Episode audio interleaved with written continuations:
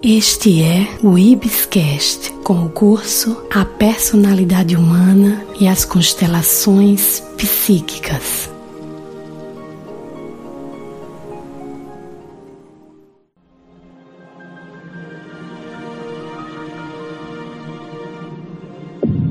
IBIS Instituto Brasileiro de Benemerência e Integração do Ser.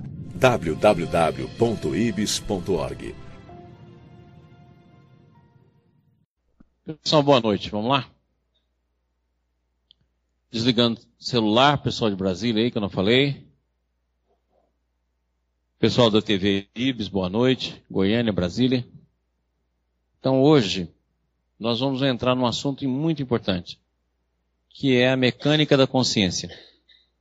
Nós vamos falar sobre mundo interior, vamos falar sobre mundo objetivo, que é esse mundo externo, e vamos falar de como funciona esse mundo interior.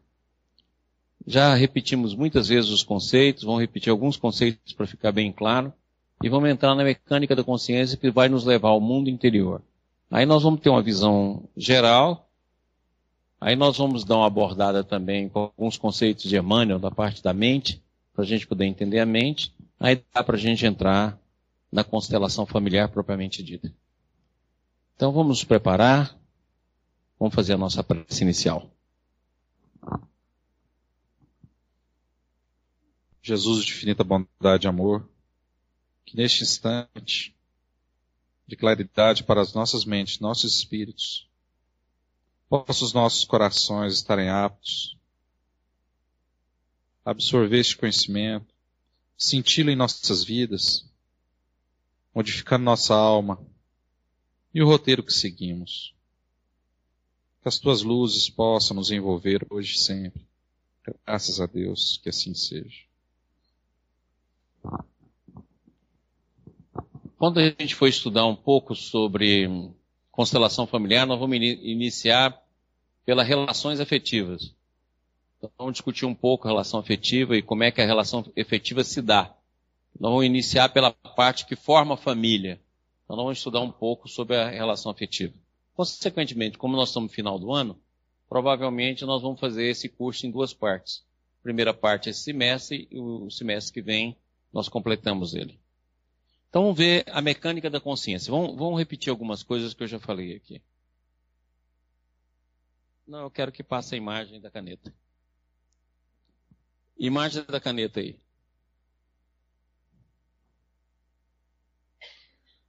Olha, vamos lembrar os conceitos que a gente já tem dito. A gente chama de espírito, todo mundo já sabe, pela décima milésima vez, Espírito é Deus, totalidade, unidade e individualidade. Então, isso que é espírito, a definição exata de espírito. O espírito é um. Então, nós já estudamos isso aqui. Pelo processo da individualidade, houve uma queda. Lembra que essa queda não é espacial. Essa, essa queda é interior. Queda ou contração da consciência onde nós fomos formando níveis de consciência. Níveis de consciência individual e, consequentemente, coletiva. Esse nível vai desde o anjo até o espaço. Quando eu falo espaço, eu estou falando de espaço-tempo. Pronto. O átomo, então vamos falar que o átomo está aqui. Esses são níveis de consciência. Em cada nível de consciência vai existir um psiquismo agregado. E quando eu falo psiquismo, eu estou falando a parte consciente e inconsciente de nós mesmos. E esse psiquismo gera personalidade, que são as nossas existências aqui. Essa personalidade tem uma parte que a gente chama de mente e uma parte que a gente chama de cérebro. Pronto. Esse é o nosso contexto. Em cada nível de consciência, nós podemos ter várias personalidades agregadas a esse nível. Então, o nível comum da face da Terra ainda é o nível de consciência animal, onde o principal aspecto é a luta. Então, você pode olhar que nós vivemos em luta. O nível superior ao nível animal, no sentido de evolução, é o nível que o Balde chama de evoluído, ou seja, aquele que já vê a vida como justiça, como amor, como generosidade. Que é o que nós vamos encontrar nos poetas, nos grandes homens, nos grandes santos. No nível biológico onde a gente vive, a nossa grande disputa é a luta. Então tem luta para tudo. Você mudar um, um, banco de lugar, tem luta. Você ter um relacionamento, tem luta. Tudo é luta.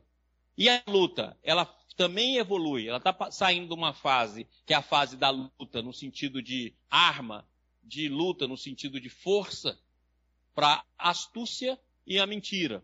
Por isso que astúcia e mentira predominam no nosso mundo como corrupção. Isso é a evolução da luta, até que o homem consiga chegar na retidão. E na retidão ele consiga chegar na sublimação do ser, que é a fase superior desse processo. Esse conjunto de consciência, personalidade, mente, é, esse conjunto aqui, ó, é o que a gente chama de alma. É o conjunto de personalidades e de consciência. Como a alma pode ser definida da maneira que a gente quiser, a gente definiu assim. Então o espírito é um só, então nós estamos saindo da matéria para o espírito, que é o retorno. Esse processo aqui é involução ou queda ou contração da consciência. Esse aqui é o retorno ao espírito que a gente chama de evolução. Então nós vamos saindo do nível de consciência para outro nível de consciência, para outro nível de consciência, para outro nível de consciência, até atingir. Utilizando as diferentes reencarnações que são as personalidades, para sair de um nível para o outro, de um nível para outro, de um nível para outro, até chegar ao Espírito, que é o retorno a Deus. Tudo bem? Então nós já estudamos um pouco sobre a personalidade. Vamos estudar um pouco mais. Agora vamos ver como é que a personalidade, a consciência e a mente funcionam. Para que a gente, a partir daí, tenha uma visão. Nós já vimos que nós temos é, duas naturezas. Uma natureza sistêmica que é essa natureza aqui, e uma natureza antissistêmica, que é tudo isso aqui. Essa natureza sistêmica, ela é não local, ela é intrínseca, ela é interior, e essa natureza aqui, ó, reflete ela inteirinha no campo da mente. Então, nós mostramos aqui aquela teoria que a gente desaparece e aparece dentro de um campo de simultaneidade, e dentro desse, desse processo, nós vamos mudando de estágio, mesmo que pequeno, saindo de um nível evolutivo para outro nível evolutivo. Enquanto nós estamos nesse nível evolutivo, ele é a nossa verdade. Por isso que quem pertence a um nível evolutivo superior, o que é inferior não entende ele nunca. É claro? Por quê? Porque você só entende dentro do padrão que a sua mente reflete. Se ela não reflete, para você não é verdade. É aquilo que eu já citei aqui em aula passada, que para mim é uma coisa você chegar para um cachorro e perguntar para ele se ele raciocina. Para ele vai ser uma loucura, porque ele só entende de instinto. Ele não entende de raciocínio.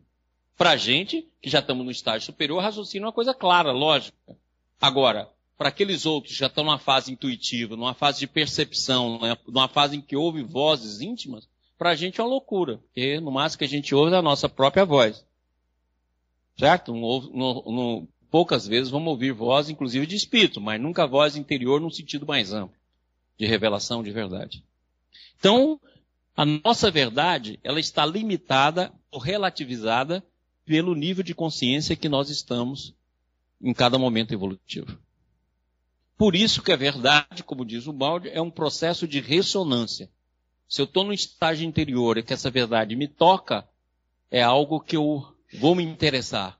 Se não toca, não tem jeito. Por isso que o proselitismo que se usa com a massa para convencer de uma religião e do outro é a maior perda de tempo. Só serve para os níveis biológicos inferiores. Certo? Porque o nível biológico inferior é feito homens em série. Então aí é, é simples. As pessoas vão acreditar em determinadas teorias ou coisa porque é em série. Não vai precisar raciocinar muito e faz parte daquele nível evolutivo. À medida que você vai evoluindo, a religiosidade, que é a questão mais interessante, mais forte na alma. E a religião passa a ser apenas um aspecto temporário, transitório do processo de adiantamento da religiosidade. Tudo bem? Então vamos ver como é que isso funciona. Se tiverem pergunta, inclusive o pessoal que está na, na internet, queira nos mandar. Slide.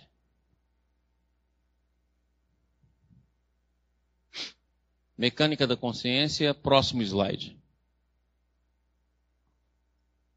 Então vamos lá. Isso aqui é do, do livro do Bentov, que é uma, uma beleza de livro, a Espreteza do Pêndulo Cósmico.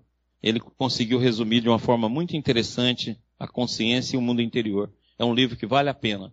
Talvez a gente só encontre em sebo. Mas esse livro ele escreveu, logo depois ele escreveu um outro que não é tão bom, que é um livro cósmico, e ele desencarnou muito novo. Muito bem. Quando observamos com grande ampliação nossa matéria física, descobrimos que somos feitos, em nossa maior parte, de vazios, permeados por campos oscilantes. É disso que se compõe a nossa realidade física objetiva. Ora, se nós pegarmos um átomo, o que ele tem de mais é vazio. É um vazio imenso. A mesma coisa do nosso corpo. Se nós vamos pegar o nosso corpo, que é formado de moléculas e átomos, 99% do nosso corpo é feito de vazio. Se nós formos pegar o universo todo e colocasse o vazio e agrupasse, não dava nem uma grama de matéria. Então, na verdade, nós fomos feitos de vazio. Essa é a nossa estrutura. E, o, e esse vazio, e aquilo que tem, que a gente chamaria de matéria, nada mais é do que um campo oscilante, ou seja, algo que vibra. Então, nós podemos definir que a consciência está diretamente relacionada à capacidade e à velocidade de vibração.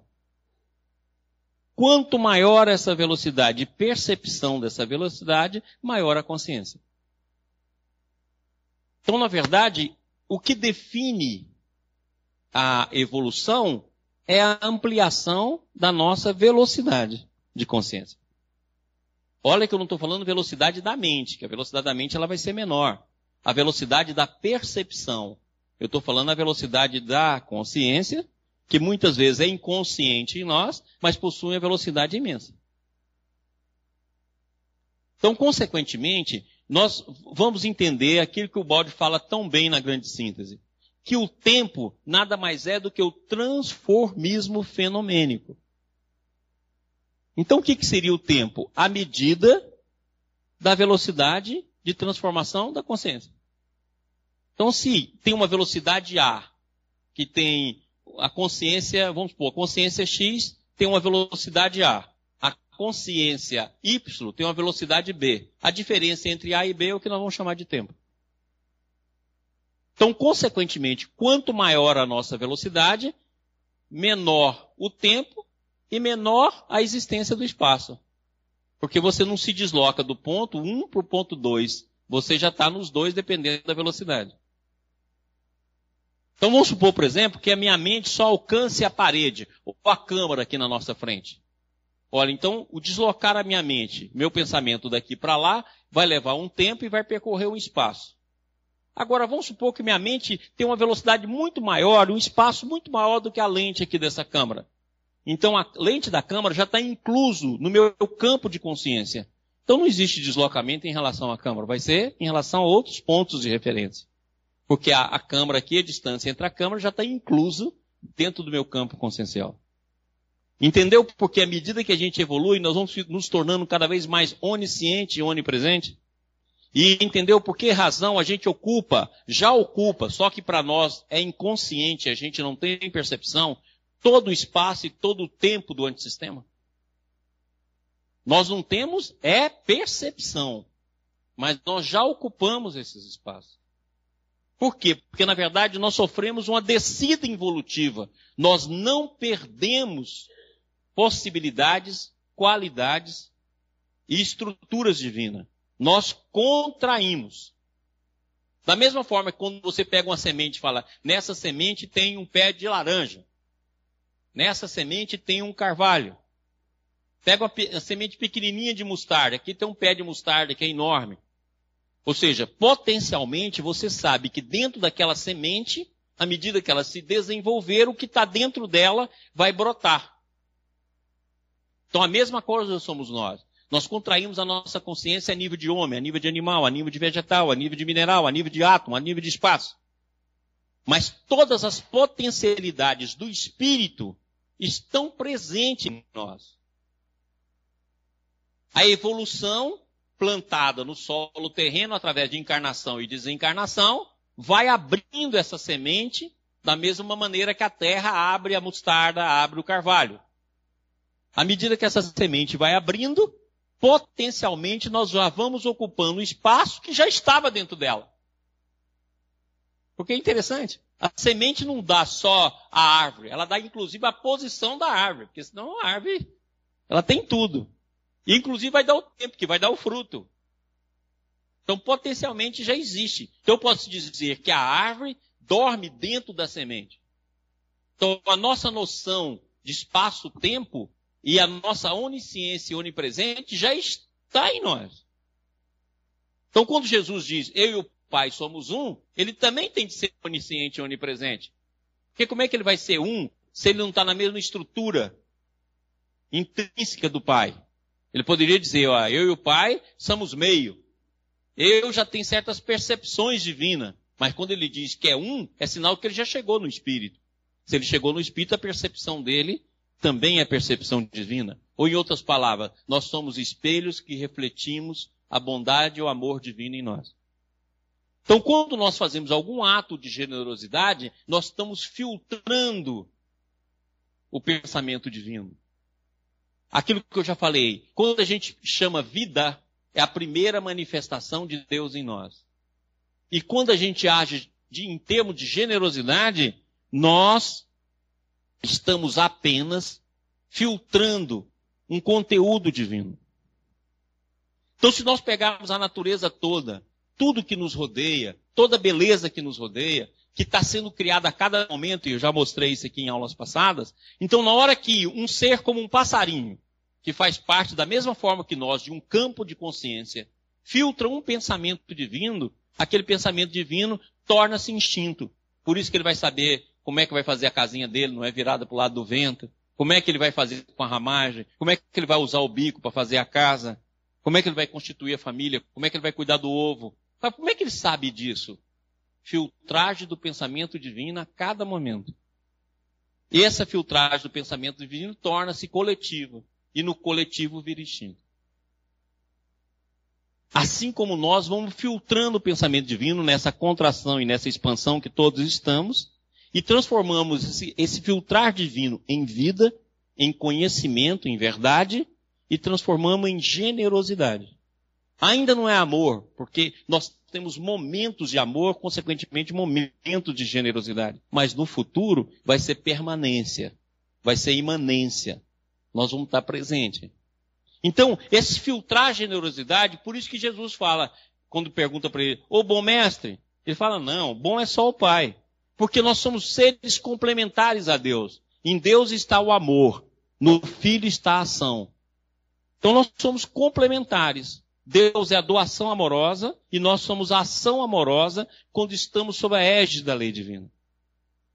Quando nós agimos o contrário da lei divina, é porque o pensamento divino é filtrado em nós e nós usamos em, em sentido contrário, ou seja, voltado por amor a nós mesmos. A, utilização do pensamento divino voltado por amor a nós mesmos dá o que a gente chama de mal.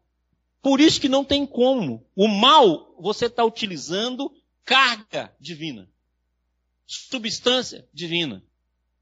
Então não tem como, mais cedo ou mais tarde, esse mal se renova. Aí então o que, que Deus utiliza? Como nós estamos num mundo de dualidade, na hora que eu pego o material divino e transformo ele egocentrismo e transformo em maldade, Deus vai me utilizar como destruidor. Como nós estamos num mundo relativo que precisa destruir e construir, destruir e construir para poder avançar, na hora que eu vou utilizar o material divino, o que, que eu faço?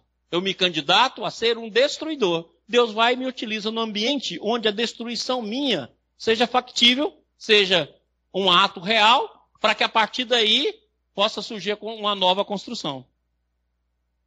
Entendeu? Então eu posso estar na vida como construtor ou como destruidor. Ou como construtor em determinadas áreas e destruidor por outro. Então se eu tenho uma família e essa família, por exemplo, está agregada sobre determinados valores, sobre determinadas rotinas e sobre determinados aspectos morais. Mas não muda de estágio. Está mais ou menos parada no tempo e no espaço. A tradição, isso vem desde o meu pai. Meu pai me ensinou assim. Essas frases que a gente fala. Minha avó ensinou assim, minha bisavó ensinou assim. Ué, pelo amor de Deus, larga esse povo. Vai aprender a fazer as coisas sozinha, abrir o mundo para a sua visão. Aí o que, que você faz? A família está parada. Ela pega lá, quem quer ser candidato a destruidor? Aí aparece o tchãozinho, bebim, barrigudinho. Eu quero. Então vem cá e destrói. E aí chega aquele ser que vai lá, xinga a família, briga com a família, estraga a família, separa a família, cria aquele momento todo. Até que alguém apareça como elemento regenerador da família. E vai tentar fazer então o tratamento. Aquele negócio que a gente pergunta, por que que razão você foi à igreja, foi no centro? Eu estava em sofrimento, meu marido estava bebendo. Aí eu vim, aí pronto, aí surge um novo conceito, uma nova visão, uma nova forma para aquela família, e o processo então vai e vai se ampliando. Então você pode trabalhar como destruidor e como construtor. Mas a, a substância que você vai usar sempre é a substância intrínseca, divina, que subsiste em você na forma daquilo que está na semente. Por isso que se fala que o mal está a serviço do bem. Por isso Jesus foi tão claro, nenhuma ovelha se perderá, porque você sempre está usando material divino e sempre você está ganhando um impulso, um input para que você caminhe para frente. Ora, e sempre você está servindo a vontade divina. Eu quero ser destruidor, Senhor. Chama. Não, Senhor, eu quero destruir muito, muito. Aí ele chama você para ser prefeito, para ser governador, para ser presidente. e você vai lá e aceita. Vai lá e destrói, e rouba. E, ah, não sei, mas eu quero mais. Aí deixa você fazer guerra. Por quê? Porque as pessoas que vão associar você está dentro do mesmo princípio. Então você vai lá e fala, ah, o Hitler foi o monstro. Não, o Hitler e a população mundial daquele momento foram o monstro. Porque todos associaram o mesmo projeto coletivo consciencial de destruição, conquista e poder. e de supremacia de um povo sobre o outro.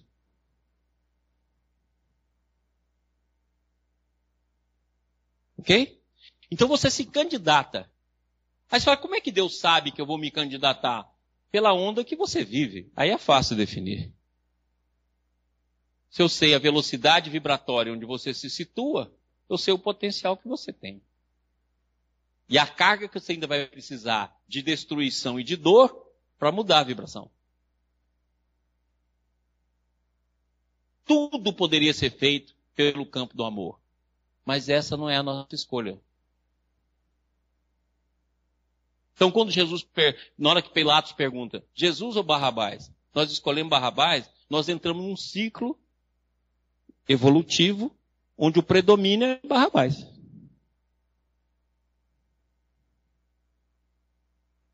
Entendido? Foi a nossa escolha. Escolha coletiva. Fala, não, mas eu não estava nem encarnado. Mas você está associado no mesmo campo consciencial.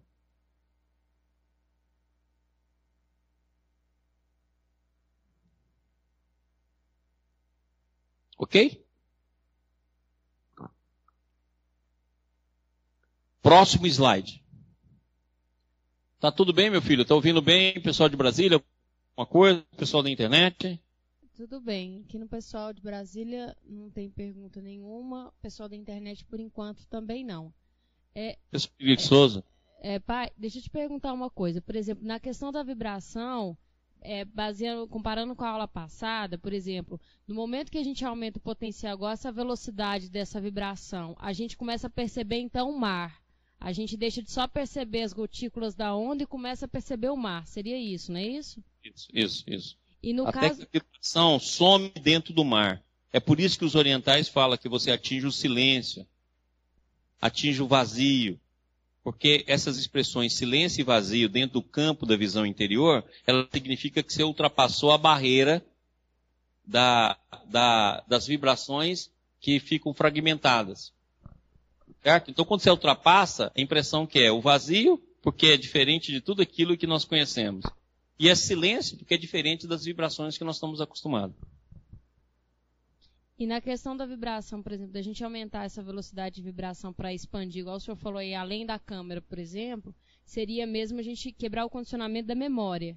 Que seria o que os, os discípulos fizeram, por exemplo, que Paulo fez, que quebrou essa questão da memória, de todo dia escolher uma onda diferente. Isso. O grande problema nosso é a memória. A memória é o fator decisivo na evolução. Porque sem memória você não tem história. Consequentemente, você não tem aprendizagem. Mas o grande momento nosso, que nós pegamos a memória e transformamos ela em mundo psicológico. Ou seja, a memória, ela não adentra apenas a função que ela deveria exercer, que é de dar-nos continuidade dentro do campo da personalidade. Ela invade o mundo psicológico. Aí ela transforma em milindre, ela transforma em raiva, ela transforma em ódio, ela se transforma em mágoa, ela se transforma em culpa. E aí, quando ela faz isso, você cristaliza seu campo vibratório. É como se você construísse paredes, onde a bola ficasse batendo nessas paredes. E aí você cria uma rotina na sua vida mental e você não muda nada, e você não vê mudança. Então, nosso grande problema, tanto é verdade que quando a gente encarna, a memória de vidas passadas desaparece. É uma questão de limitação devido à encarnação, porque a encarnação é uma contração da consciência, mas ao mesmo tempo é uma maneira de dar oportunidade ao novo. Porque senão a gente repetiria. Nós ainda estaríamos na primeira encarnação. Ah, você tomou meu tacape lá, foi lá na minha caverna. Meu filho, já aconteceu um milhão. Não, mas você invadiu minha caverna. Estão até hoje brigando pela caverna. Então o que, que acontece? Tenta-se tirar a memória psicológica para facilitar o processo evolutivo. Mas não tem jeito, a gente repete, repete, repete, repete, repete, repete, repete. Então a gente tem de entender que esse é o grande processo. A memória é o, é o processo. Então vamos nesse slide. Bem, parece que a realidade real, a micro-realidade, aquela que está subjacente a toda a nossa realidade, sólida, bem comportada e que responde ao senso comum, é feita, como acabamos de testemunhar, de vastidões de espaço vazio, permeado de campos oscilantes de muitos diferentes tipos de campo, todos interagindo uns com os outros. Então aqui está mostrando as partículas, né? Os, os, gráficos aí do Feynman. Então o que que acontece? Tudo, na verdade, é vazio. Isso é interessante a gente ver. Então muitas vezes a gente pensa que a nossa consciência é algo sólido. Quer ver dar uma olhada aí para vocês? Essa coisa que fala dentro da mente, que usa a nossa voz como pensamento, é o quê?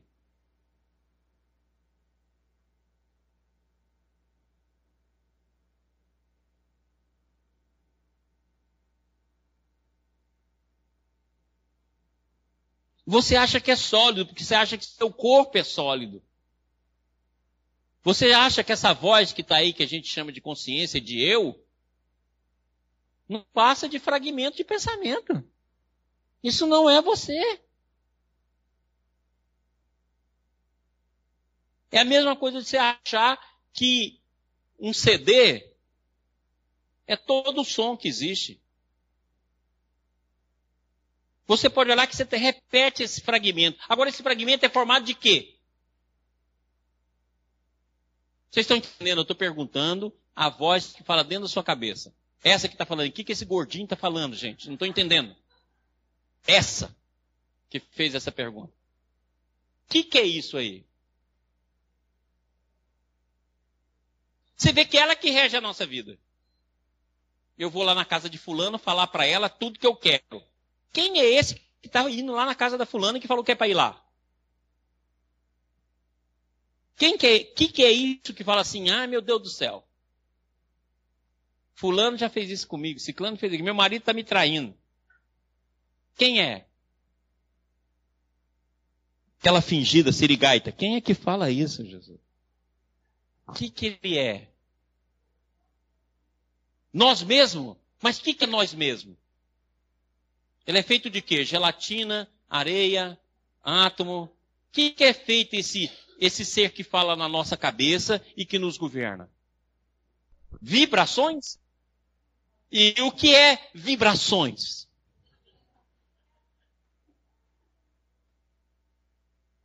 O que é isso? Seria o ego? Pessoal de Brasília, o que, que é esse negócio que fala na cabeça? Não é o ego, não? Ego, mas o que é?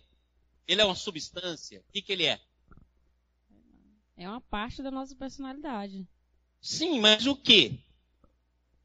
É ondas, é átomo, é farinha, é açúcar, é a hidrogênio. Hã? O pessoal de Brasília está falando que é o vazio. é, é imaterial, Maurício? Pai, tá sem voz. Oi? Não. Tá sem voz. E agora? Agora sim. Acabou a bateria. Ah, tá. Gente, eu quero que vocês observam isso. Porque a gente sempre pensa que é substância. Você acha que seu corpo é uma substância enorme. Mas o corpo é formado de 99% de vazio. O resto é átomo que está girando. Então você acha que isso que fala na sua cabeça é um ser que tem substância, que tem concretude. Será? Ou será que é algo vazio que só vibra? Ou nós somos um buraco sem periferia? Ou vazio é a verdadeira vida?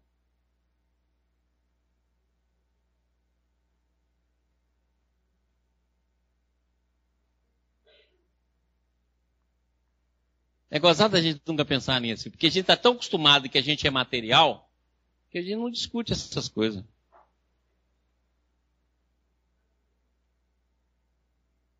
E se o divino não for substância? Mesmo quando a gente fala assim, fluido universal, como os espíritas gostam de falar, você pergunta que fluido é isso? É um fluido. O que, que é fluido? A pessoa fala assim, quando você está dando um passo, eu estou transmitindo energia. O que, que é energia? É uma fumacinha que sai da minha mão. Não sai não, neném. Quem disse que fumacinha é energia?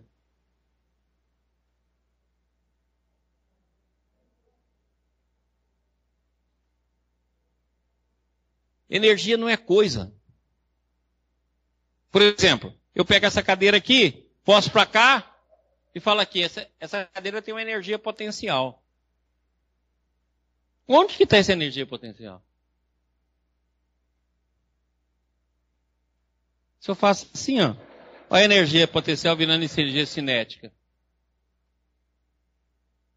Então não é coisa.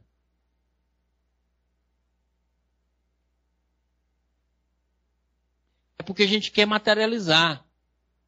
Então, na verdade, a pessoa fala assim, eu sou materialista. Está errado, devia ser, eu sou vaziista. Ou seja, eu acredito no vazio. que não tem matéria. Matéria é um campo vibracional. Entendeu que isso que está na nossa mente não pode ser um eu no sentido real. Ele provavelmente é apenas um fragmento vibracional.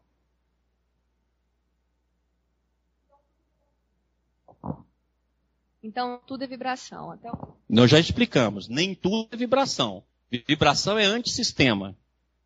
Tudo é vibração e não vibração, porque também tem o processo do sistema que é não local e é intrínseco, não é vibracional. A parte vibracional, nós estamos mergulhados nela. E a parte não vibracional, a gente nem sabe que existe. Mas ela que nos impulsiona. Que vai surgir em nós como pensamento divino. Então presta atenção, isso que a gente chama de eu é apenas um fragmento vibracional. E esse fragmento a gente condiciona ele pelas imagens. Entendeu agora o que é o trabalho do Bert Hellinger? Ele vai pegar essas imagens e vai ordená-las.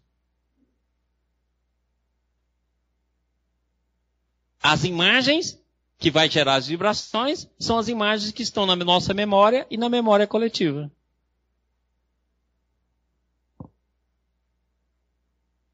Então a pergunta é o seguinte: o potencial vibratório que está no meu campo familiar é capaz de formar que tipos de imagem e que qualidade de imagem?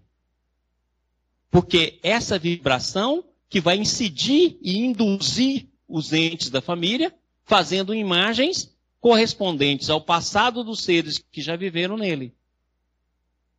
Então eu posso começar a imaginar, dentro da visão lá do Bert, que nós vamos estudar ainda, que todos os seres que foram magoados, que foram rejeitados, possuem uma alta influência em imagem e vibração dentro do campo familiar.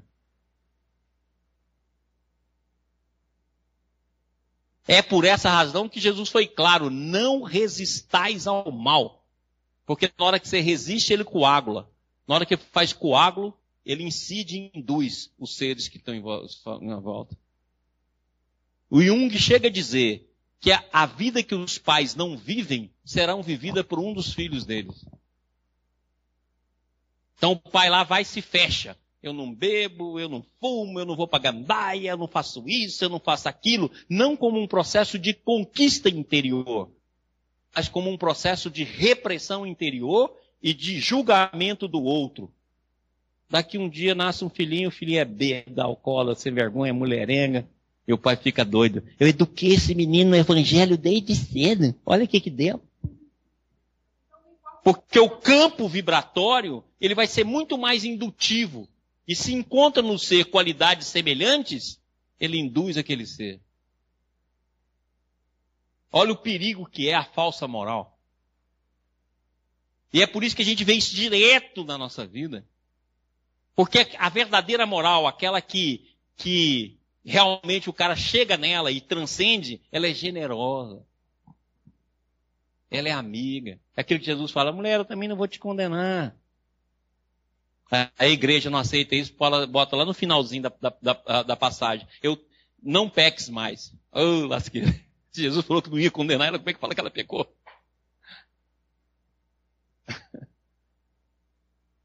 Então esse é o processo. Então por isso que a gente vive nessas repercussões todas. Isso não é o eu. Você pode falar assim, isso é um fragmento de mim mesmo. Como se você pegasse um CD e uma faixa que se repetisse. Olha, não é o CD. E nem o CD é o cantor. E nem o cantor é a música. Tudo é muito mais do que isso. Pois não. Então, quando que são criados esses fragmentos? No processo evolutivo. Você vem lá do mineral, conquistou o instinto. Na hora que você conquistou o instinto, você vai tudo reduzir a nível de instinto. Eu não falei que a consciência cria o mundo a partir do que ela tem? Você reduz em instinto. Na hora que você chega no homem, você tem um monte de instinto querendo agir. Que é o que você adquiriu na evolução. Tá claro? Aí você pega a sensibilidade do vegetal e vai transformar em sentimento. Você pega o instinto do animal e vai transformar em razão.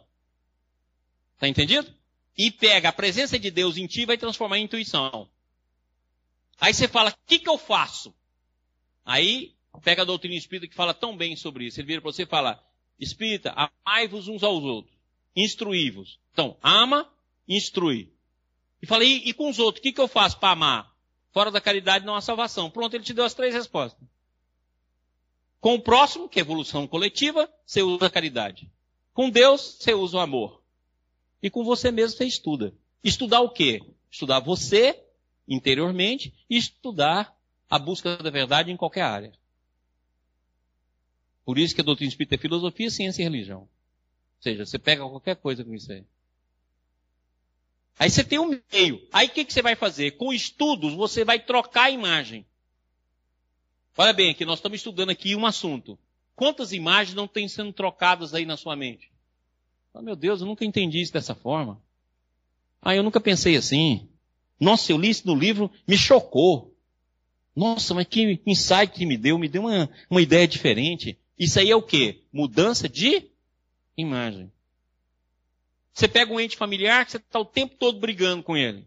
Aí um belo dia você fala, não, meu amor, vem cá, deixa eu te abençoar aqui, te dar a minha bênção pedir a Deus por você. Aí aquilo ali forma uma imagem diferente no outro. Fala, nossa, que bacana. Aí o que, que acontece? Do partido em mundo interior. Então o que, que acontece? Aí vai mudando a imagem.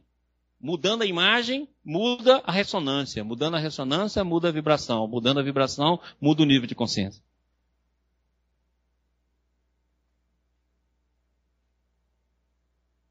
Aí você fala assim, nossa, na minha família eu sou sozinha. Ninguém é espírita, como se espírita fosse uma qualidade. Minha família nem liga para a religião. Por quê? Porque cada um de nós, como estamos associados a outro, em determinado momento nós vamos ser ponta de lança de todos aqueles que estão conosco. E vai puxando, e vai puxando, e vai puxando. Agora, se nós não ordenamos as imagens, você pode olhar, por exemplo. Presta atenção aqui em nós, que isso é importantíssimo. Olha para dentro de vocês agora. Todos nós já tivemos momentos felizes e muitos felizes. Momentos de alegria, momentos bobinhos, mas que é aqueles momentos que nos alimentam a alma. Momento que nós tomamos um chopp, nós tomamos um vinho, que nós namoramos, que estivemos com alguém, que rimos, que brincamos. Agora você pode olhar que as imagens que te movem são as imagens de mágoa, de melindre e de raiva. Dá uma olhada aí. É incrível isso. Porque elas são mais densas. E se elas são mais densas, e como o nosso polo negativo é mais predominante, nós só escolhemos ela. Você não fala assim, ó oh, meu Deus do céu, nós tivemos tantos momentos bacanas. Esse dia um paciente me falou uma frase muito boa. Eu fui casada há 30 anos. E hoje, quando eu olho para 30 anos, eu não vejo uma coisa de boa. Eu falo, meu Deus, eu falei para ele assim, olha, presta atenção. 30 anos você não vê uma coisa de bom, por quê? Porque você só juntou o negativo. Você fez um baralho de imagens negativas. Não é possível, porque senão você não tinha ficado nem 30 anos, se não tivesse um ser fresco. Você imaginou 30 anos só de problema? Ou você é boba, ou você perdeu a chance de matar seu marido. Por quê? 30 anos com cara? Quem é que aguenta? Então deve ter momentos de alegria, momentos que foram prazer, momentos que foram de descontração, momentos que foram bacanas. Porque senão, se não tiver um refresco e um consolo, como é que você vai 30 anos aguentando o cara? Então, olha como é que é. E esses milindres é que criam o campo da família que do, desordena a nossa família. E aí todo milindre que está no campo familiar agrega esse milindre interior. E vai gerar os vários problemas na família, porque a dor vai levar à mudança de comportamento. Então, vocês que estão lendo o Bert, na hora que a pessoa encontra uma imagem positiva, ele fala assim, então tá bom, chega. Por quê? Porque se ela encontrou uma imagem positiva e prosseguir, as imagens vão brotar. E ordena o campo. A mesma coisa que a gente faz na desobsessão. Você vai lá, atende uma entidade que está toda presa em imagens negativas. Você oferece para ela algumas imagens positivas. Se ela assimilar, o processo de transformação vai ocorrer.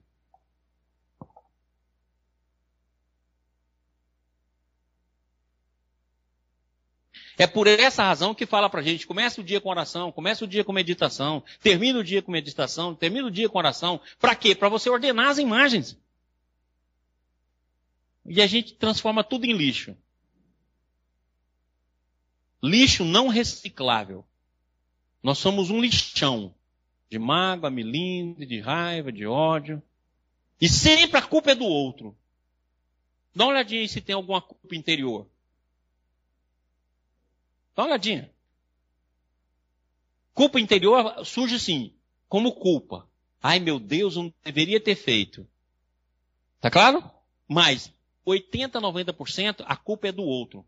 Minha vida é sempre por causa do meu pai, minha vida é sempre por causa da mãe. E quando você estuda o sistema psicológico, é para jogar a culpa no outro. Ah, descobri que eu sou muito carente porque minha mãe nunca me deu amor. Olha que safadeza. A outra ainda é culpada.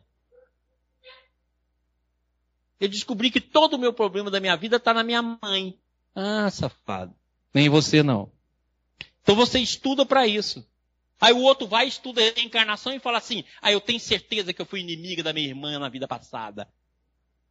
Para explicar a animosidade que você tem hoje. Mas se você sabe que foi inimigo hoje tem animosidade, você tem que estar correndo para transformar tudo em amor.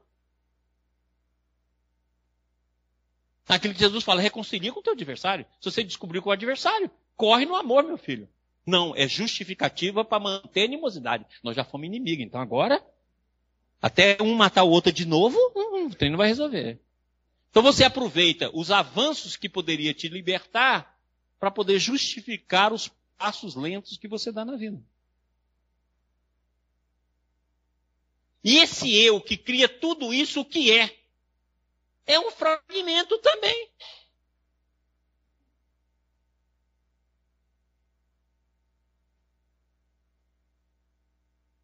Isso aí é apenas uma voz das inúmeras vozes e do coral de vozes que existe dentro do nosso campo de personalidade.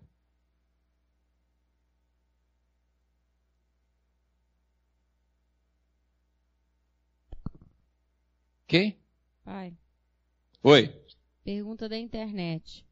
Sim. É, na dimensão da sincronicidade, pode-se quebrar o vazio? Clarionice. Ah, sem dúvida. A sincronicidade já é a percepção das ligações não locais. A sincronicidade é o fenômeno de interação, sem causa e efeito. Então, é- já é um sinal de sincronicidade, já é a, a início da percepção dos processos não locais. Então, é uma, uma busca de quebra de condicionamento. Então, se nós não olharmos isso de frente, gente, nós não vamos libertar nunca.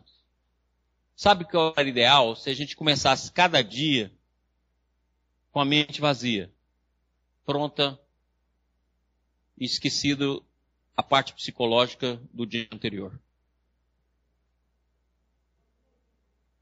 Tem tomar vergonha na cara.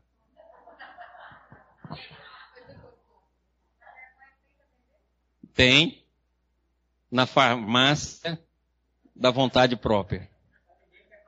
Ninguém quer pagar o preço. Esse é o problema. Pessoal que não está escutando as perguntas, é porque as perguntas não são para vocês, tá bom? Próximo. Nem é bom nem ouvir. Olha aqui o que, que o Bentov fala. A mais ínfima perturbação num deles é comunicado aos demais. Trata-se de uma malha de campos interligados, cada qual pulsando na sua frequência própria, mas em harmonia com os outros. Suas pulsações propagam-se cada vez mais longe, para todo o cosmos.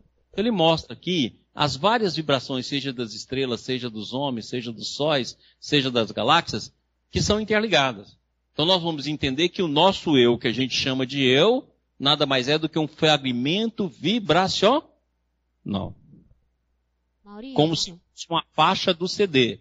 Mas todas essas vibrações estão interligadas. E nós sofremos influência de todo esse processo. Maurício.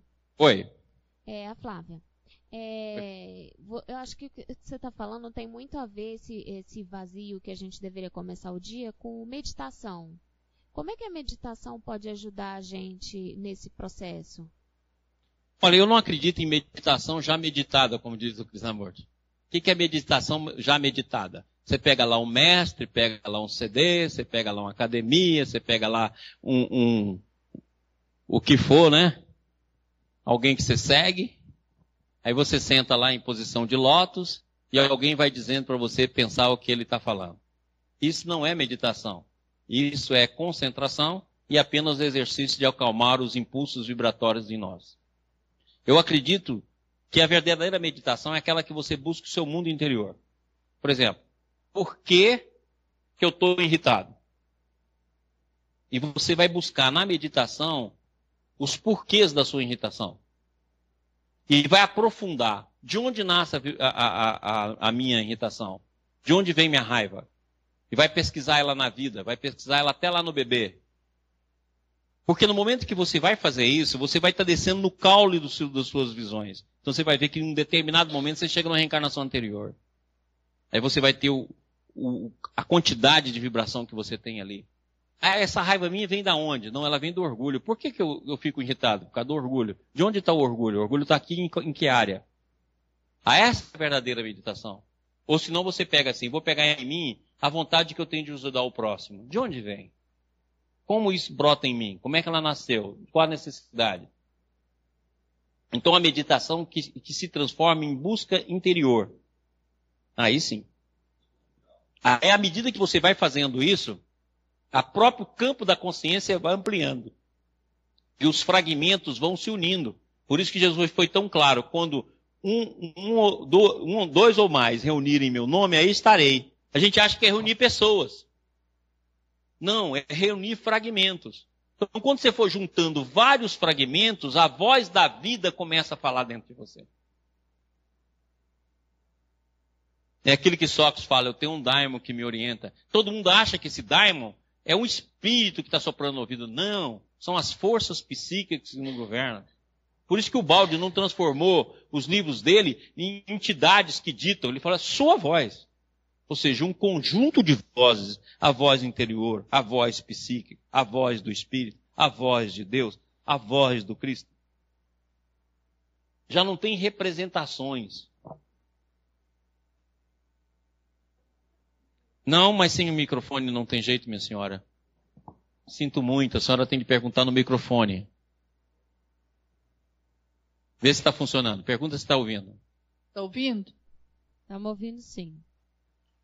Quando a gente lê um livro que faz a gente refletir, quando a gente lê um livro que faz a gente refletir no, no interior da gente, a gente não está fazendo essa meditação também. Também. Está voltando para o interior Também. Quando a gente faz uma prece que faz a gente refletir, também. Hum. Tudo isso é meditação. Aí a gente para e reflete, Quando a gente vai ajudar os outros, e na hora que a gente está ajudando os outros, vem aquele sentimento de querer ajudar mesmo, cara. E isso é meditação. Sabe aquela vontade, naquela coisa assim, gente, vou ajudar logo para ir embora? Não, mas, poxa, você preocupou com o outro. E naquele momento você foi fiel àquela, àquela vontade de auxiliar. Isso é meditação. Pai, Ok? Outra pergunta aqui da internet. O espaço temporal existe na nossa mente para nos ajudar a chegar na meta da evolução? Não, o espaço temporal existe na nossa mente como limitação da contração de consciência onde a gente se situa. Quando você fala espaço e tempo, você está falando em evoluído. Tá claro? Então é a mesma coisa que você fala assim, o cachorro late porque ele ainda não fala. Então o latir é menos do que o falar. Então se você está no tempo e no espaço e está preso nele, você é um evoluído. Algo que só presta para Deus, que Ele te ama, mas por resto não vale nada. tá claro? Maurício, Oi. é a Luciana. É, Oi. Dentro da pergunta que a Flávia fez, por exemplo, né, quando você descobre que você está irritado, você vai atrás da sua irritação e você descobre lá o sentimento primordial. Aí você vai trabalhar é este sentimento primordial que te É. trouxe a irritação Isso. para resolver essa questão. Essa questão. Porque se mexeu com você, geralmente mexeu no orgulho. E aí é a partir daí que vem o processo. Mexeu na rejeição. me- Mexeu no medo. A maioria dos nossos sentimentos nasce do medo. Medo e rejeição é a base nossa. Ok. Porque todo mundo tem vontade de pertencer, porque essa é a estrutura da nossa alma. Por que, que a gente subme- submete a pseudo-amores, por exemplo? Porque você quer pertencer. Porque a necessidade de pertencer faz parte da nossa alma, porque é necessidade do amor. Como você tem vontade de pertencer, pertencer a alguma coisa, pertencer a um grupo, pertencer a alguém no sentido de comunhar com alguém, então tudo aquilo te dá medo. Nosso maior medo é o medo da rejeição, que significa romper o processo de pertencer. Por que, que esses casamentos, quando acabam, é um inferno? Porque está acabando aquele pertencer um do outro. E ninguém quer. Aí o orgulho vem. Então tudo é medo, ansiedade. Ok? Ok, obrigada. E esse, Próximo frag- slide. esse fragmento vibracional é o fragmento vibracional do espírito, isso? Não. Fragmento vibracional da personalidade. Fragmento vibracional da consciência. Dentro desse fragmento existem tons do espírito. Ok? Ok, obrigada. Aí quando tem a tomada de consciência do- da origem. Quem está falando? Eu. Aí quando tem a tomada, tomada de consciência da origem ali da- daquele sofrimento, já muda a vibração? Bacana você ter perguntado isso. Olha aqui.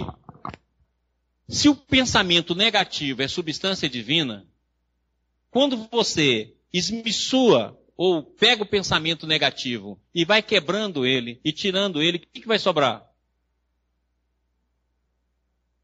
A boa vibração, não é? Entendeu que no final de uma vibração negativa sempre tem uma boa vibração que você desperta? Olha que bacana. Por que, que você, ao fazer a meditação e descer, você vai encontrar força? Porque você vai tirando a camada negativa que está sobre a substância divina. Na hora que você chega num ponto adequado, aquilo dilui. E aquela força, aquela energia te torna luminoso. Por isso que a maior besteira que existe é você falar assim, eu estou descobrindo meus defeitos, eu estou em depressão. É sinal que você não está descobrindo. Você está só ciscando. Então, você ainda se acha que você não pode ter aquele defeito. Meu Deus, eu descobri que eu faço tudo por interesse. Ah, bela coisa. Aí você fala, meu Deus, eu fiquei horrorizada. Quem é que está falando isso? O mesmo fragmento. Tá claro? Invertido. Aqui, ó. Vamos aqui mostrar esse quadro. É, voltamos aqui para a tela da caneta. Olha aqui o que, que acontece, ó. Você tem aqui, ó. Eu vou chamar essa linha do ego. Então, vamos supor que eu estou aqui, ó, observando com esse fragmento. Aí eu chamo isso aqui de defeito e chamo isso aqui de defeito. Meu Deus, que horror! Quem que está achando defeito e achando horror? O próprio ego que faz parte da própria onda.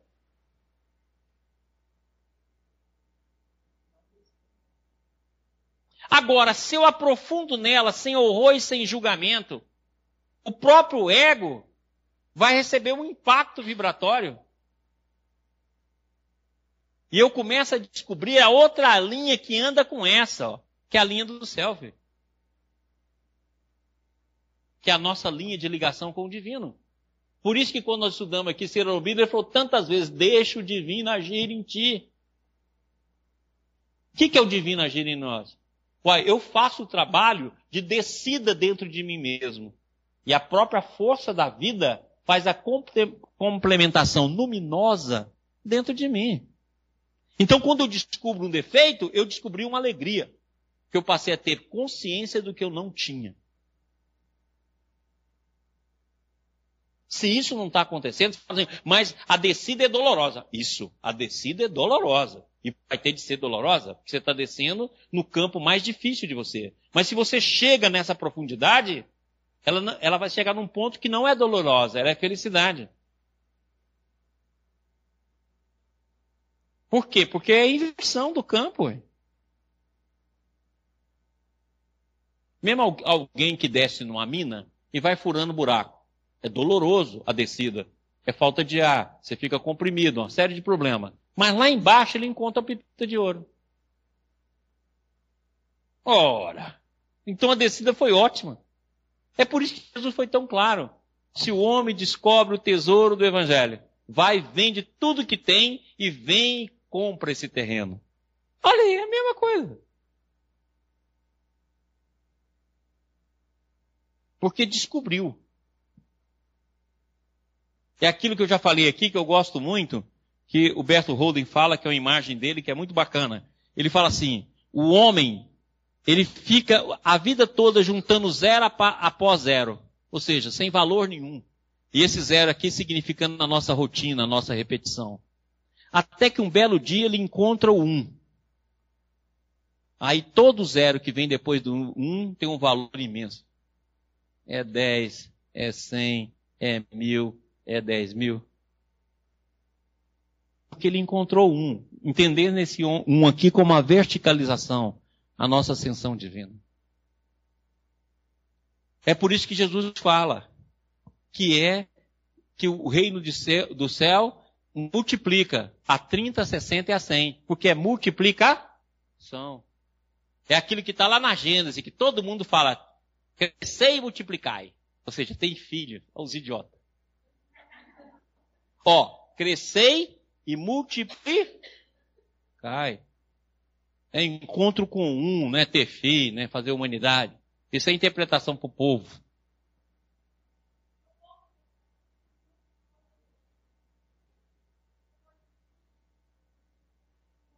A senhora não fala no microfone e eu não repito nada. A senhora tem disciplina. Ah.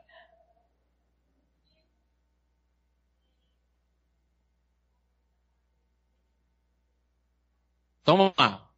Não está lá no Gênesis? Crescer e multiplicai. Então, Quando você se encontra com um que significa a verticalização da vida, do eixo divino, o eixo dentro de nós, o eixo sistêmico, como nós estamos aplicando aqui, tudo aquilo que você conquistar na vida é multiplicação.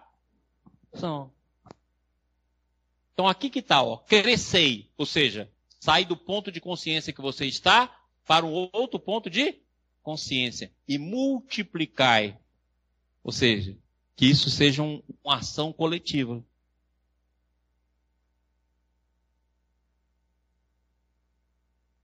Tá claro? O fato de ser uma ação coletiva, as pessoas têm que te acompanhar ou você, faz, você pode ir sozinho? Ou, ou tem que ter toda a coletividade? Não, quando eu estou falando coletivo aqui, porque todo campo de consciência é coletivo. Eu não estou falando aqui que ele é de, de multidões. Multidões é outra coisa, eu estou falando coletivo. Você pode estar tá aqui, outro ser que está no plano espiritual, outro ser que está lá no Alasca, outro ser que está lá na Austrália, faz o mesmo parte do seu campo coletivo. A vida, lembra que eu já ensinei aqui, você evolui individualmente, coletivamente e em Deus. São três métodos de evolução. Ok? Então o que, que a gente precisa? Ó, crescer e multiplicar. Ou seja, essa é a nossa função. Crescer e multiplicar. E é a mesma coisa que Jesus vai falar. Uns dão 30, outros dão 60 e outros dão 100. E ele ainda fala: aquilo que fizeres de bom, receberás dez vezes mais. Quer dizer, a, a lei do céu é sempre de multiplicação, porque a bênção é muito maior do que a ação. Então te, Deus te dá uma, uma ventania de graça e você faz um pingo de luz. Em outras palavras, você é um desperdício nas contas divinas. você só dá prejuízo.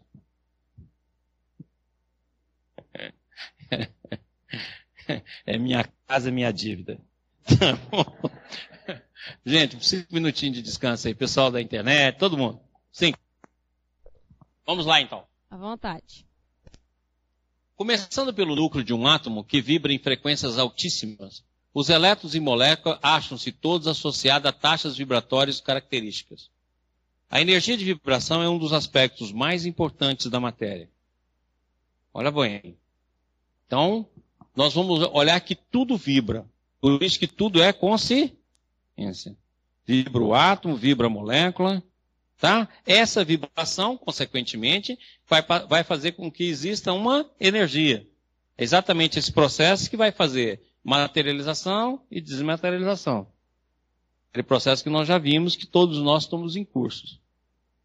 Consequentemente, quando há desmaterialização e a materialização de todo o universo, ele ganha um impulso divino, porque você vai despertando a consciência. Consequentemente, vai mudando a vibração. Logicamente que tudo aquilo que densifica vai reduzir a vibração. E tudo aquilo que vai aumentando vai ampliando a vibração. Então, daí a razão pela qual é tão difícil permanecer encarnado. Porque, na verdade, você está reduzindo o seu campo vibratório. E por que, que a vida faz isso? Para você trabalhar os seus núcleos de menor densidade psíquica. Então, eu costumo dizer que nós encarnados somos a pior imagem do que realmente somos. Porque você vem tra trabalhar os seus limites. Então, se há uma redução vibratória, vem para a densidade mais baixa sua, para você trabalhar esses limites. Então, a pior face nossa é a face encarnada. Você pode ter uma alegriazinha, eu desencarnado sou melhor. Conforta. Você pode ter dois chifres aqui embaixo um chifre só lá em cima menos um chifre. É, tem solução. Então o que, que acontece? Nós temos de ver isso aí e, e falar por que, que você bate de frente com seus problemas todo dia para solucioná-los. E a única coisa que a gente faz é prolongar isso. Falar, ah, minha vida é de carência, não sei de quê. Meu filho, essa é a equação que você tem de resolver. Para de encher o saco. Você tem de resolver essa equação. É por isso que todo dia você vai acordar, você vai acordar carente, triste, desanimada, doida para arrumar alguém para te sustentar para você não fazer nada. Mas a vida não vai dar. Alguém que me sustente. Quero ganhar na loteria, não vai ganhar.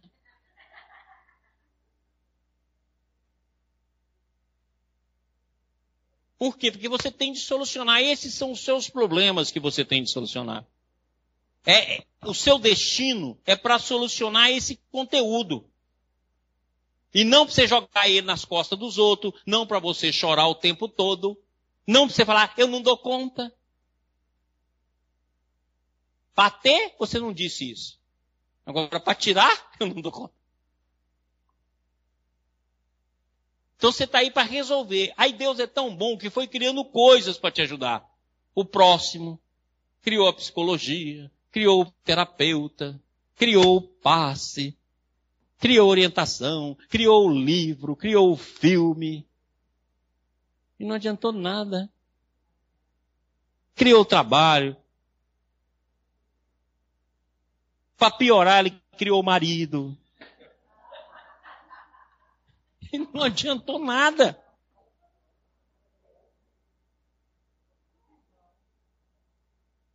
Você não sabe da história, não? Você chegou, Deus, o que, que eu faço para melhorar a minha vida? Aí Deus te deu o filho. Deus, o que, que eu faço para mim poder trabalhar os meus limites? Ele te deu o marido. Essa é a verdade. Agora, Deus, o que, que eu faço para minha vida ser um inferno? Te deu a mulher. Próximo slide.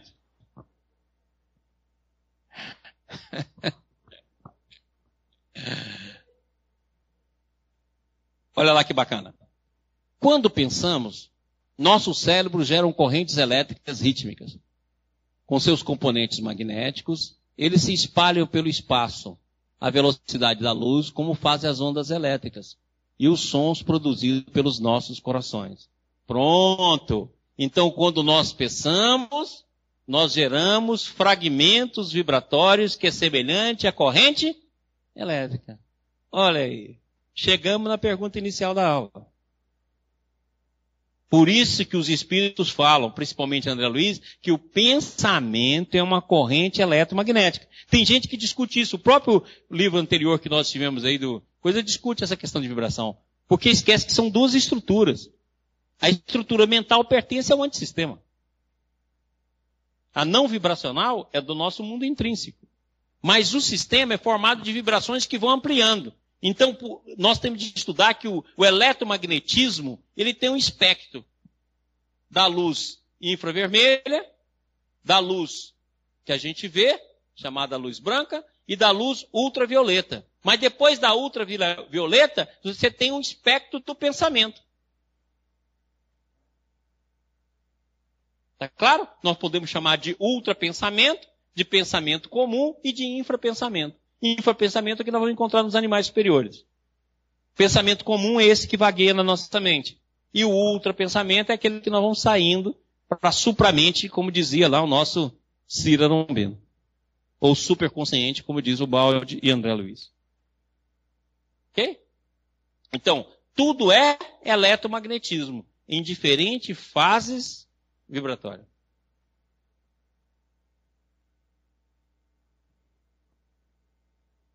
Todos se mesclam para formar enormes padrões de interferência. Olha, então as nossas vibrações atuam sobre as vibrações dos outros, que por sua vez atuam sobre a nossa. Então nós estamos vendo agora duas maneiras de interagir. A, a maneira sistêmica, que é não local, não vibracional, intrínseca, já está em nós. Né?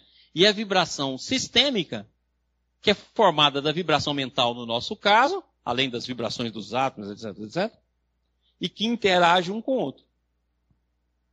Então, de qualquer maneira, seja no sistema ou no antissistema, nós formamos um campo coletivo em tudo. É aquilo que eu já repeti tantas vezes aqui, que Emmanuel fala no livro Pensamento e Vida. Milhares de pessoas te expressam e você expressa milhares de pessoas. Então, aquilo que nós temos que começar a entender, que eu já falei aqui várias vezes, o pensamento é uma força coletiva, ele não é individual. Individual porque você pega o fragmento e pinta com a sua cor memorial. Aí você acha que você está pensando só por você. Não, pensamento é uma força coletiva como o ar. Agora, o que sai, sai qualificado por você. Interagindo com os outros. Por isso que eu acho tão bacana aquela, quando Jesus vai andando e encontra aquela pessoa e fala assim para ele, qual o teu nome? Ele fala, legião. A gente só pensa em legião de espíritos obsessores que estão azucrinando o coitadinho. Não, legião é os fragmentos de todos nós, incluindo os obsessores. Nós sempre somos uma legião, ou como eu gosto de dizer, um coral de vozes. No caso dos goianos, vozes sertanejas.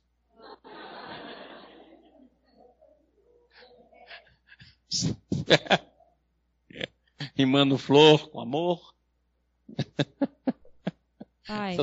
Oi. Pergunta da TV Web. Se Ah. pudéssemos sair do cárcere tridimensional do nosso cérebro, experimentaríamos o tempo desde outra dimensão e veríamos então a decisão que vamos escolher? Ah, sem dúvida. Porque quando você sai do mundo onde você está, você tem uma velocidade maior. Então você é capaz de ver em que padrão vibratório você está. Nesse padrão vibratório é o máximo que alcança. Então, esse negócio de prever futuro é a coisa mais simples do mundo. A gente pode entender isso agora.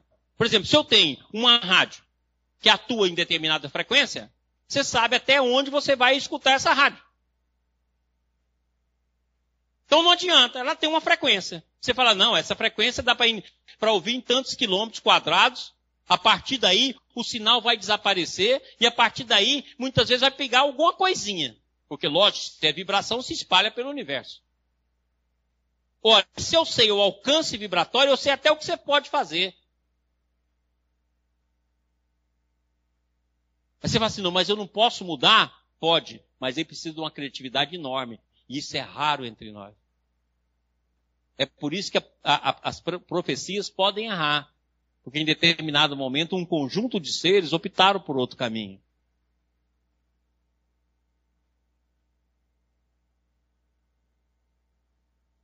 Tá claro? Agora, então dá para a gente prever.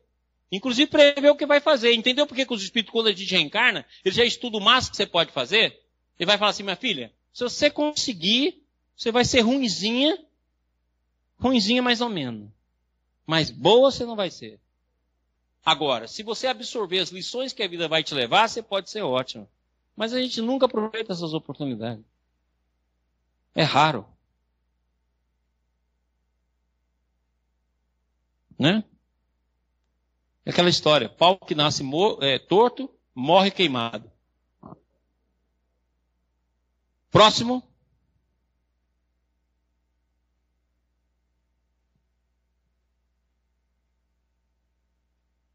Olha lá, a temperatura ambiente, um átomo vibrará num ritmo de 10 a 15. Isso aqui porque o slide ficou ruim, viu gente? É 10 elevado a 15, tá? Hertz. O que significa o algarismo 1 seguido de 15 zeros. Ao passo que a vibração do seu núcleo será da ordem de 10 a 22 Hz. 10 elevado a 22. São um ritmo quase inconcebivelmente rápido. Olha que bacana. Olha a velocidade de vibração de um átomo. E olha a diferença. Então, quer dizer, dentro do átomo nós já temos dois tipos de vibração. Do átomo e do núcleo. Então você vê que nós estamos formados de trilhões de trilhões dessa vibração aqui. E em cima de trilhões de trilhões de trilhões dessas vibrações está a nossa. Entendeu o que, que nós somos?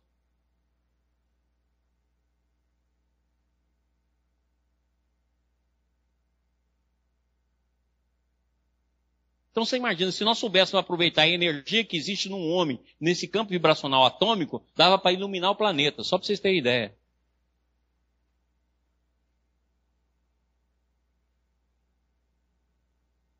Então olha bem como é que a nossa tecnologia está avançando e quanta coisa maravilhosa tem aí para frente.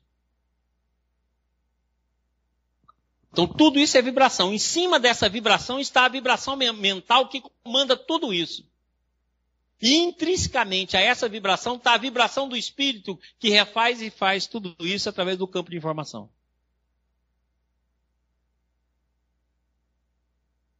Ok? Entendeu agora? Que a vibração do perispírito ela vai ser muito mais ampla do que a vibração do corpo. Entendeu por que, que amortece a onda vibratória? O corpo físico é um amortecedor de ondas vibratórias. Então, na verdade, o nosso corpo físico também funciona como mata-borrão das nossas patologias psíquicas. Elas começam a girar, a interferir num campo, aquilo que está no corpo perispiritual passa para o corpo físico. E vice-versa.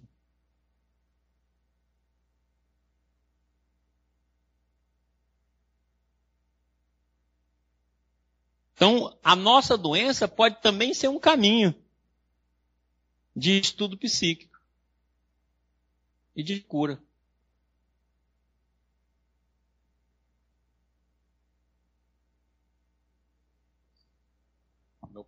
exatamente o processo da homeopatia aí. Depois eu explico a homeopatia. Não vou dar aula sobre homeopatia agora não. Tá bom? Próximo slide. Se um átomo gira um milhão de bilhões de vezes por segundo, ali eu estou falando gira, né? Vira. Isso quer dizer que tantas vezes num segundo ele ocupa dois estados distintos. Olha que bacana. Nós acabamos de ter um prêmio Nobel que fez uma experiência que mostra que o átomo ocupa dois estados distintos ao mesmo tempo. É exatamente isso. Aquilo que nós falamos, estados de superposição, igual nós. Estamos em dois estados distintos: antissistema e sistema. E ocupamos esses dois espaços. E no espaço do antissistema, nós ocupamos o espaço espiritual e o espaço físico.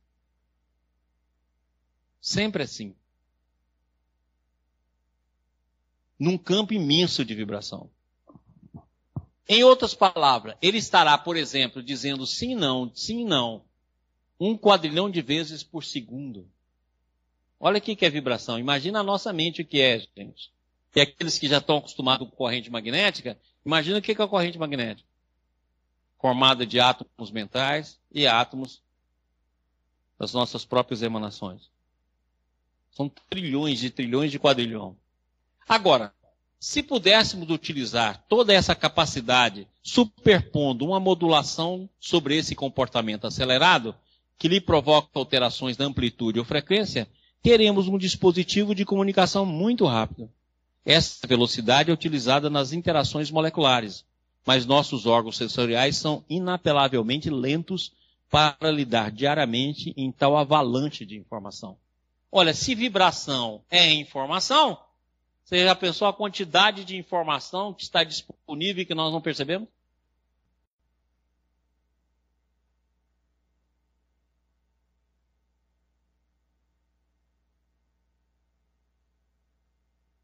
Quando ele fala assim, não, ele está falando de um bit de informação. Então tudo pode ser transformado em informação. Na hora que eu tenho uma vibração do átomo, eu estou tendo uma informação sobre esse átomo. Entendeu que você recebe trilhões de trilhões de informações e você, pelo campo mental, só filtra algumas, e geralmente são as mesmas no campo do condicionamento? Então você poderia receber vibrações para todos os seus problemas e soluções para todos eles. Você não capta. Porque você ama o problema. É aquilo que o Bert fala. Quando você vê uma pessoa falando muito do seu problema, porque ela não quer resolvê-lo. Então, quando você não quer resolver o problema, você fala nele. Aí você fala para ciclano, que fala para beltrano, que fala para ciclano, que fala para outro, e você repete a mesma coisa você não quer resolver. E você recebe de informação, você não capta nenhum. Agora, de vez em quando você capta, você fala, meu Deus, Deus me ajudou e eu solucionei minha vida. E Deus fala, meu filho, eu já estou te ajudando há tanto tempo. que Eu gastei de informação. Você não foi mole. Pai. Oi. Pergunta da internet. É, o conceito do tempo na Bíblia coincide com o conceito de Einstein? Não. Lembra que sim, se é conceito, vai depender de quem lê. Né? Conceito é algo que você exprime no seu nível de consciência. Então, tanto você pode interpretar vários conceitos que existem na Bíblia, eh, fazendo a interação com aquilo que Einstein diz sobre a relatividade, e dando uma, uma visão bem ampla, como você também pode interpretar diametralmente oposto. Lembra que conceito depende do nosso nível e capacidade mental e a nossa consciência. É por isso que Jesus foi tão claro: as minhas palavras não passarão.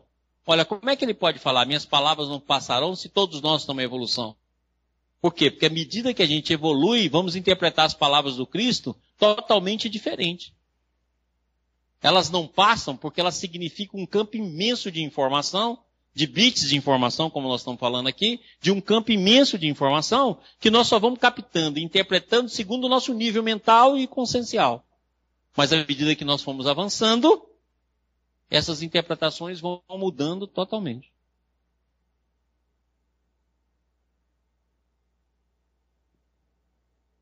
Próximo. Bem, depois de um bocado de experimentações, a natureza apareceu com a solução razoável. Ligou átomos formando moléculas, cujas taxas vibratórias são muito menores devido à sua massa muito maior. Com essas moléculas que ainda vibram na casa de gigahertz, 10 a nona. Olha, você viu lá, era 10 a 15, 10 a 22. Na hora que juntou em molécula foi para 10 a nona. Olha como é que a formação do organismo físico e da encarnação significa redução vibracional. Então, se nós pegarmos o espectro da mente no nível espiritual, ela vai ser muito mais rápida. Entendeu agora a psicografia?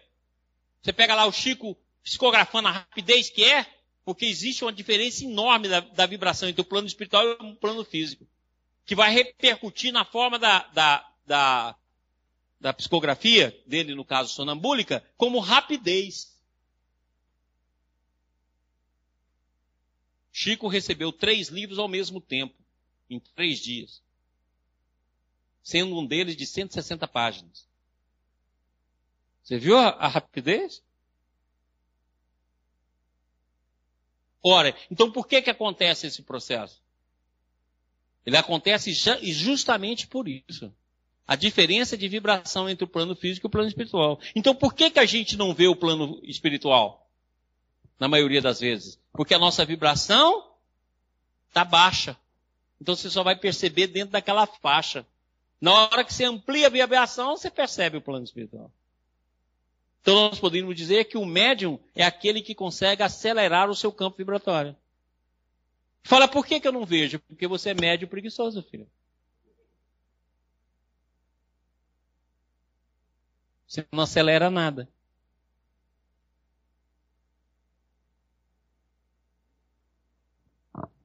Com essas moléculas que ainda vibram na casa de giga, gigahertz, constrói células vivas que são os componentes básicos de todos os organismos.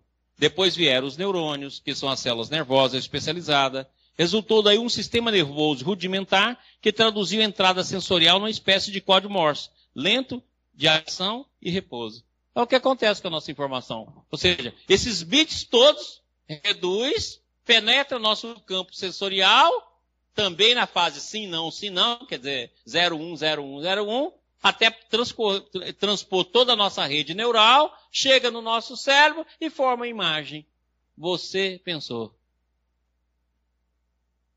Olha só que redução que é o pensamento. Por que, que eu estou querendo fazer questão de falar sobre isso? Para mostrar que aquilo que você chama de eu é só um pingo. Não é o eu, não é nem o ego. Maurício, queria fazer uma pergunta. Está entendendo? Oi. Luciana. Diga, Luciana. Todo pensamento é coletivo? Todo pensamento é coletivo e individualizado pelo campo da memória. E todo pensamento que eu tenho, eu não tenho, por exemplo, quando você começa no espiritismo, você fala que você tem um mentor que te induz a alguma coisa que você está pensando, não é? Cadê o mentor com, com essa coletividade toda? Olha aqui, todo pensamento é coletivo. Quando ele penetra seu campo mental, você amplia ele para mais ou para menos e devolve ele para a onda, que vai sintonizar com todas as pessoas que estão com você. Os mentores que são os nossos anjos da guarda, que querem nos ajudar, que também fazem parte desse mesmo esquema, certo? Então, o mentor nunca é um ser só. Na verdade, ele, ele, é um ser representando um campo imenso de pensamento. É por isso que o bode vai chamar de Nouri, correntes de pensamento. Então ele aproveita o ciclo seu, porque nós estamos na dualidade, não estamos? Então ele aproveita o ciclo seu dual, na hora que você oscila para cima, ele te sopra. Faz isso não, minha filha. Você volta. Na hora que você desce, a corrente de pensamento fala para você, faz sim, larga de ser besta, você não é bocó. Aí você fica na dualidade da vibração. Por isso que até no, nos desenhos animados aparece o anjinho e o capetinho. Na verdade, anjinho e capetinho é um conjunto de vibrações que inclui o obsessor e inclui o mentor. Aí você decide. Na hora que você decide, você não só decidiu o ato, a palavra, você decidiu também de qual corrente que você vai fazer parte daí em diante. E o obsessor também tem a corrente. Tem, lógico, ele representa uma corrente. Aí você começa a fazer parte dela, por isso que você passa a fazer parte da turma. Então, quando você desencarna, você fala, ah, por que, que eu vou para determinadas regiões umbralinas? Você vai por afinidade daquilo que você desenvolveu na vida. Você fala, ah, não, mas eu queria morrer e ir para o céu, para a colônia. Faz o bem, minha filha. Faz parte, arruma outra turma. Faz parte da turma que colabora, que constrói. Aí você não tem dúvida, porque você faz parte dela a partir de agora. A pessoa fica esperando morrer por causa da ideia que tem que vai ser julgado. E no julgamento vai dizer, você vai para o céu ou para o inferno. Até hoje nós não tiramos isso da cabeça. Não, você tem condição hoje de definir onde você vai viver pós-túmulo. Basta saber o que você faz das forças divinas que te inspiram. Eu crio confusão, eu crio briga dentro de casa, eu brigo, brigo com família, eu crio caso, eu sou uma sogra infernal. Não, sogra já é infernal, é pleonasmo. Então, é, eu crio inferno na vida dos outros. Eu vivo discutindo o que minha vida deve, fazer, eu vivo discutindo o que meu marido deve fazer. Eu gasto a minha energia em grosserias. Ora, na hora que você faz isso, você já está participando de um grupo vibracional.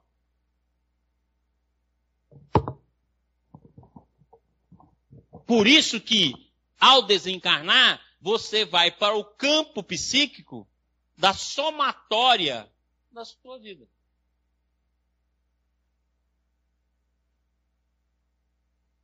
Claro? Alguma outra pergunta? Pessoal de Brasília? Pessoal da TV Ibis? Semana que vem nós vamos continuar essa mecânica da consciência. Eu gostaria muito que vocês pensassem isso. Você vai ver. Oi? É, só um pouquinho. Oi? Só um pouquinho. Sim.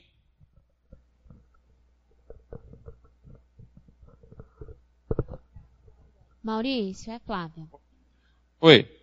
É, dá para dizer assim que nessa comparação que você fez que é como é, se a nossa mente fosse o, o, o, mundo, o ambiente imaterial fosse as ondas é, de rádio e a nossa mente fosse um aparelho de rádio. Então assim a gente está envolta em um monte de, de, de mensagens que a gente é, é, não percebe e a gente só, só percebe quando a gente liga o nosso rádio e sintoniza em determinada frequência.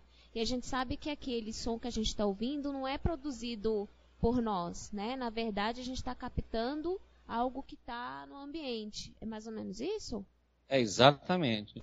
E você podia acrescentar que na hora que o som chega em você, você coloca nele o seu timbre. Tá claro? Assim como fosse uma imagem de TV.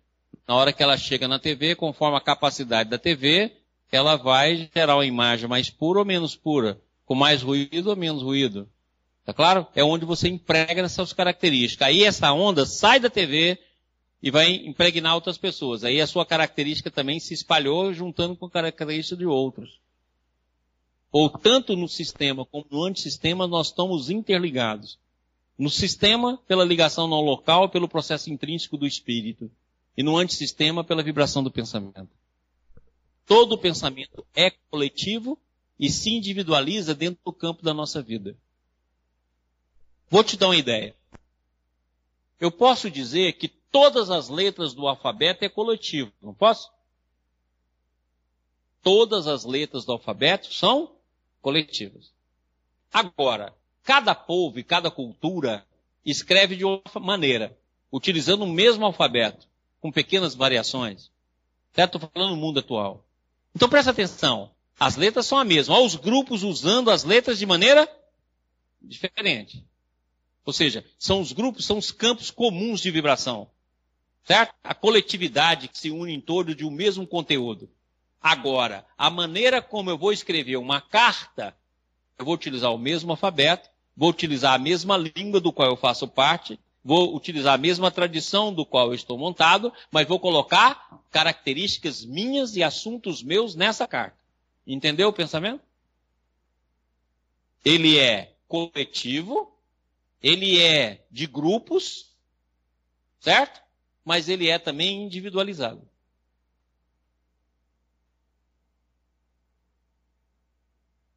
Aí essa carta espalha e todo mundo acha maravilha. Como acontece hoje, 50 tons de cinza. Todo mundo acha beleza. Mas vai lá ler as coisas para ver o que tem lá dentro. Se fosse 50 tons de evangelho, não estava nem no primeiro lugar da venda. Mas 50 tons de cinza, que vai mexer lá com as paixões sexuais, vende com a beleza. Todo mundo, lógico. Obrigada, Maurício. Faz parte do coletivo, né? O sexo ainda na fase não amorosa. Muito bem, vamos encerrar? Quero agradecer o pessoal de Goiânia, de Brasília, pessoal da internet. Semana que vem nós vamos continuar o estudo da mecânica da consciência, que vai nos ajudar a dar um entendimento global. Depois nós vamos estudar os relacionamentos até entrar na família. Nós temos um longo caminho aí. Bom? Vamos fazer a nossa prece? Renan, faz pra gente, amor.